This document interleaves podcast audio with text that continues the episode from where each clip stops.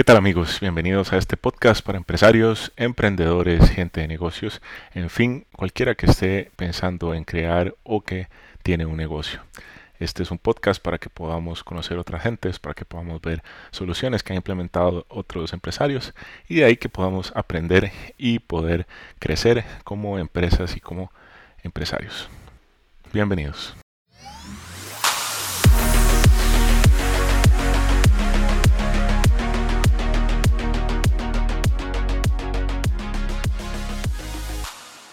Gran saludo. Estamos aquí en nuestro nuevo podcast y hoy tenemos a un mega invitado que es Alejandro Solís. Alejandro Solís, bienvenido. Muchas gracias. Qué bueno tenerte acá. No, muchas gracias. ¿Quién es Alejandro?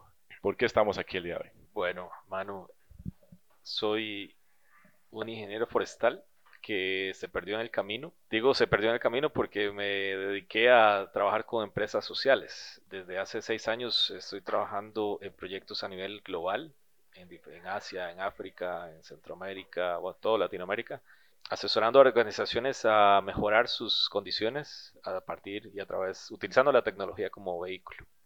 Y precisamente de eso venimos a hablar, de la transformación que potencia. Eres un especialista en transformación digital y vamos a hablar entonces de la transformación que potencia en el área social. Sí, pues esa ha sido mayormente mi experiencia, además de todas las experiencias eh, eh, personales y profesionales, pero específicamente nos vamos a enfocar en eh, el sector social. Mi trabajo ha sido muy enfocado en eh, organizaciones sociales en países en vías de desarrollo y tenemos una brecha digital ahí importante. Por tanto, también hay un rezago en el tema de transformación en, dicho sector. Muy bien. Antes de que iniciáramos el programa me comentabas que traías unos casos porque la mejor manera de entender cómo funciona algo es a través del ejemplo. Claro. Lo primero que hay que tener claro, Manu, es que vamos a hablar de innovación. ¿Cómo inicia una transformación? Y básicamente es innovando. La innovación como tal es un, es un concepto que le da miedo a muchos líderes y de, las organizaciones, pero no es más que la creatividad aplicada. Cómo yo identifico procesos que están teniendo ciertos rezagos y cómo utilizo la tecnología para mejorarlos, ¿no? Y para potenciar esos, esos procesos que, que, no están generando lo suficiente. Además me comentabas, eh, antes de que iniciamos el programa, de que en la parte social esa innovación es vital. Sí, hay dos caminos posibles, así lo veo yo. No solamente en las empresas, las organizaciones sociales, sino a nivel de empresas también. Hay dos caminos, o nos transformamos somos creativos y aplicamos eh, nuevas maneras, mecanismos para hacer las cosas que venimos haciendo, o simplemente vamos a ser parte de un lindo recuerdo, porque no es eh, ningún secreto y ya los, los ejemplos están al... Bueno, Blockbuster, todos, eh, ¿sí? Kodak, sí, una cantidad de, televisión, los periódicos, todo. La manera en que consumimos está cambiando. Consumimos alimentos, consumimos entretenimiento, consumimos la parte de manufactura también la parte de comunicación es ridículamente furioso en la manera en que nos hemos cambiado cómo nos comunicamos. En esta ocasión, eh, Manu, quisiera compartir tres casos. Perfecto. Eh, un primer caso de una ONG colombiana, Macaya, los conozco desde hace unos 3, 4 años, y ellos eh, son una organización que básicamente acuñaron el tema de transformación digital como una, como un área más de trabajo que tiene eh, de, extensión hacia sus usuarios. Además de innovar todos sus procesos y refrescar eh, la parte operativa de su organización, empezaron a, dar una oferta en el tema de transformación para otras organizaciones que no lo tenían. Entonces, en poco tiempo se convirtieron en socios de Microsoft, TechSoup, Motorola, Tigo, SAP, trabajando con sector social de clases, de las clases más bajas, de que están más olvidados en el desarrollo y se han convertido en una organización eh, vanguardista en este tema de transformación digital. Entonces, eh, ahí es, un, es también verlo como un abanico de oportunidades. ¿Qué me trae a mí la transformación digital? Además de mejorar mis procesos, puede convertirse en una nueva área de oportunidad dentro de mi organización. Número uno. Número dos, ¿qué procesos de mejora interna puedo identificar para aplicar las nuevas tecnologías? Número tres, ¿qué proyectos puedo yo utilizar la tecnología para hacerlos más poderosos o colectar más información? ¿Cómo esa información la puedo utilizar más adelante? Y otros dos conceptos que los vamos a dejar para otro programa, que es el tema de alfabetización digital, dónde están estos usuarios, qué tanto conocen de, las tecnologías de información, de un teléfono, de cómo mandar un WhatsApp. conversábamos eh, en otra, otra oportunidad, ¿qué tan fácil es descargar una aplicación? Correcto. Encontrar la aplicación, primero encontrarla. Sí. Y luego poderla descargar y, poderla utilizar. Claro. Nosotros lo vemos como, como ir a comprar el pan todos los días, no tomar un vaso de agua. Pero no nos podemos olvidar de, de, todos los sectores. Y hay sectores donde entonces eh, bajo, compro un teléfono, que ahora un teléfono hace seis meses estaba en Salvador, fuimos a una tienda de, electrodomésticos y venden, bueno, venden sus teléfonos y tenía, le pregunté cuál era el teléfono más barato que tuviese la versión más reciente de Android y me dijo, bueno, tenemos teléfonos de, a partir de 46 dólares. Wow. Entonces yo dije, bueno. Eso, eh, ni siquiera eso es lo que pago de, mi plan mensual. imagínate, entonces ya ahora no se trata de que qué tan lejos está el dispositivo, sino entonces también cuánto puedo yo hacer con él. Que si puedo instalar una aplicación, si puedo comunicarme por WhatsApp, si yo en mi grupo, de, en mi cooperativa, puedo enviar un mensaje a todos mis asociados o agremiados. Entonces, ¿cómo potencio mis, mis procesos de comunicación, de información, de procesos técnicos, etcétera, a través de ello? Y último tema, que es qué tan preparados estamos en el tema digital, en el tema de transformación. Claro que sí, creo que es bien importante si nuestra organización está preparada, si tiene los, los recursos necesarios y el personal también.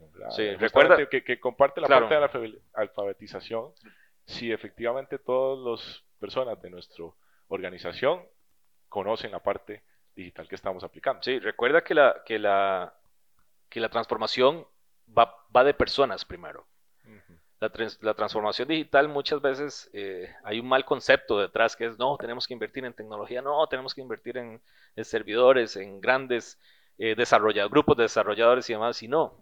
Eh, la transformación va de personas primero. Tenemos que saber cuál es el recurso humano que tenemos, cuáles son sus conocimientos y cómo podemos potenciarlo, no necesariamente con grandes inversiones. Hay, hay eh, casos que nos permiten a nosotros también entender que el modelo está eh, transformándose. Y si no somos los primeros, va a llegar alguien más y lo va a hacer por nosotros, ¿no? Claro que sí, creo que de eso nos vas a hablar en el tercer caso, pero vamos a hablar del segundo porque no vamos a variar el orden natural de las cosas. Sí, eh, no, y, es parte de, esto mismo que estábamos conversando. El, el, segundo caso es el caso de Extensio. Extensio es una organización social también en México. Ellos se llaman a sí mismos que son el agente de campo digital.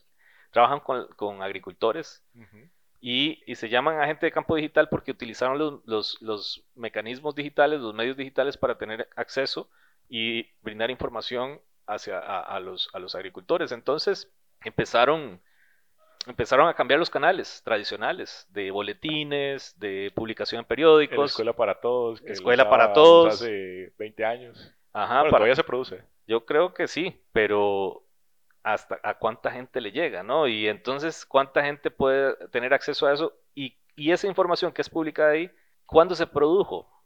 No es, no es, inmediata. No es inmediata. Entonces, actualmente tenemos canales donde podemos tener información inmediata, monitorear un huracán, ver cuándo si viene una helada o si viene una tormenta, o bien voy a tener un periodo de sequía y cómo yo voy a tomar decisiones a partir de esa información. Ahora, porque tenemos el cambio climático y, mm, correcto. no es lo mismo Incluso una vez hablando con, con unas personas de café, hasta las horas en las que se regaba han cambiado. Eh, claro. Las épocas en las que se recogía ya no funciona igual. Claro, ¿no? Y, y, fíjate que ahora incluso las aplicaciones le brindan inteligencia artificial a los, a los agricultores. Eh, por ejemplo, ahora que hablas de cambio climático, un grado Celsius de cambio en la temperatura puede significar el cambio o la reconversión agrícola específicamente de un productor. ¿Por qué? Porque ya no va a producir lo mismo o porque voy a tener ciertas enfermedades o condiciones que van a hacer más caro la producción de ese, de ese cultivo. Entonces, ¿qué, ¿qué oportunidades pueden tener?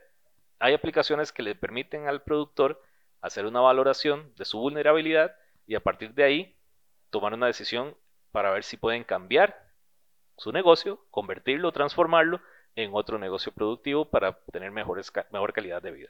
Claro. Tercer caso. Sí, el tercer caso es un caso bien interesante porque muchas veces eh, los líderes de las organizaciones sociales se preguntan, ¿cómo voy a, a, yo innovar en mi organización si no tengo recursos? ¿Cómo puedo yo llevar a cabo esta idea si no tengo las personas adecuadas para llevarlo a cabo? Entonces, el caso de MIG App es una aplicación creada por el Organismo Internacional de Migración, el cual eh, me llamó mucho la atención porque lo que busca es empoderar a los migrantes, ahora que hay un gran eh, efecto de la migración. los problemas en Latinoamérica Correcto. hay muchísima migración. Correcto, y entonces fíjate que ellos crearon esta aplicación, una idea, eh, y para distribuir información a ellos y que estén más preparados eh, y que se puedan adaptar más fácilmente en su, en su viaje eh, a través de los países que vayan a... Que, es bastante difícil, ¿verdad? No es, no es, fácil migrar y tener información oportuna a tiempo. Claro, claro, de saber eh, dónde puedo conseguir un cajero, dónde puedo haber un banco, si puedo sacar o no sacar dinero, o dónde puedo dormir, lo que sea. Imagínate una familia migrante necesita realmente información para tomar una buena decisión. Pero el caso no es ese. En este, en este caso lo que, lo que quisiera mencionar es que me llamó mucho la atención que una, un mecanismo, ellos accedieron a un mecanismo de financiamiento, de lograr fondos para llevar su aplicación a más personas, porque hicieron un prototipo, hicieron la aplicación, pero bueno, ¿y ahora qué? ¿Verdad? ¿Cómo no tenemos plata? sacamos los recursos para la producción? Correcto, entonces ellos publicaron su, innovación en una plataforma que se llama Global Innovation Exchange. Esta plataforma es una plataforma que promueve eh, la cooperación de, los, de la Agencia de Cooperación de los Estados Unidos, eh, promueve también la Fundación Bill y Melinda Gates y, eh, otras, organizaciones. Y en, cuestión de un año publicaron la innovación y lograron un millón de dólares. Un, millón de dólares de apoyo para llevar esta aplicación a otros países. Entonces, al cabo de ese año, lograron un millón de dólares, impactaron a más de 124 mil personas en ocho países distintos. Entonces, no se trata de que no tengo la plata, no se trata de que no tengo los recursos, se trata de que ahora esta transformación, la manera que hacemos nuevos negocios, que hacemos nuevas, nuevos proyectos, están al alcance de un clic. Claro. Lo que pasa es que a veces no los conocemos. O, bueno, o, de hecho, no tenía la menor idea que existía esta plataforma. Bueno, puedes buscar, nada más. Ahora, si no sabes, ¿qué haces? Buscas en Google. Google claro. Entonces, buscas en Google financiamiento, proyectos, financiamiento, innovación, ¡pum! Y te, y, y, y te, va a aparecer. ¿Por qué? Porque ahora todo está interconectado. Pero es una, una, una oportunidad buenísima para esas ideas que tenemos eh, guardadas, eh, que de pronto tenemos ese miedo que van a, se, nos, se nos van a, eh, a, ir arriba, como decimos nosotros. Y que no hacen nada guardada. Ajá. Que podemos entonces tener acceso a estos mecanismos y lograr que esta innovación realmente impacte a la gente y que, y que mejore la calidad de vida de las personas. Me parece un súper interesante. Eh, creo que esa parte de innovación tendrá que ser otro tema más adelante. Y bueno, vamos, vamos cerrando el podcast y para eso quisiera que cerremos con algo que les quede a la gente, que la pueda utilizar. Tres pasos para iniciar una transformación digital. Pues mira, Manu, yo creo que la transformación tiene tres, tres grandes pilares. El primero es el liderazgo. En una organización, si, si el, el, líder de la organización no cree en que su, organización, los procesos, eh, no van a ser impactados por la tecnología, eh, podríamos decir que está destinada al fracaso. Eh, entonces, eh, se necesita un liderazgo marcado, definir, sí, este es un elemento que va a impactar transversalmente en mi organización e ir por ello. Creer. Y entonces a partir de ello las cosas pueden ir generándose. Ese es el primer pilar. El segundo pilar es tener muy claro los procesos de mi organización. Muchas veces llegamos a empresas donde todo es eh, bastante, o podríamos decir, ineficiente, ¿no? Eh, hay procesos que no se conocen, se toman días o semanas para hacerse, puestos de trabajo, roles de trabajo donde, y eso pasa mucho también en la empresa pública, ¿no? Donde eh, toma meses o tiene un rol para una, una cuestión que toma utilizando tecnología toma días o, simplemente puede ser automatizado. Entonces, tener muy claro cuáles son esos procesos para encontrar entonces las áreas de oportunidad.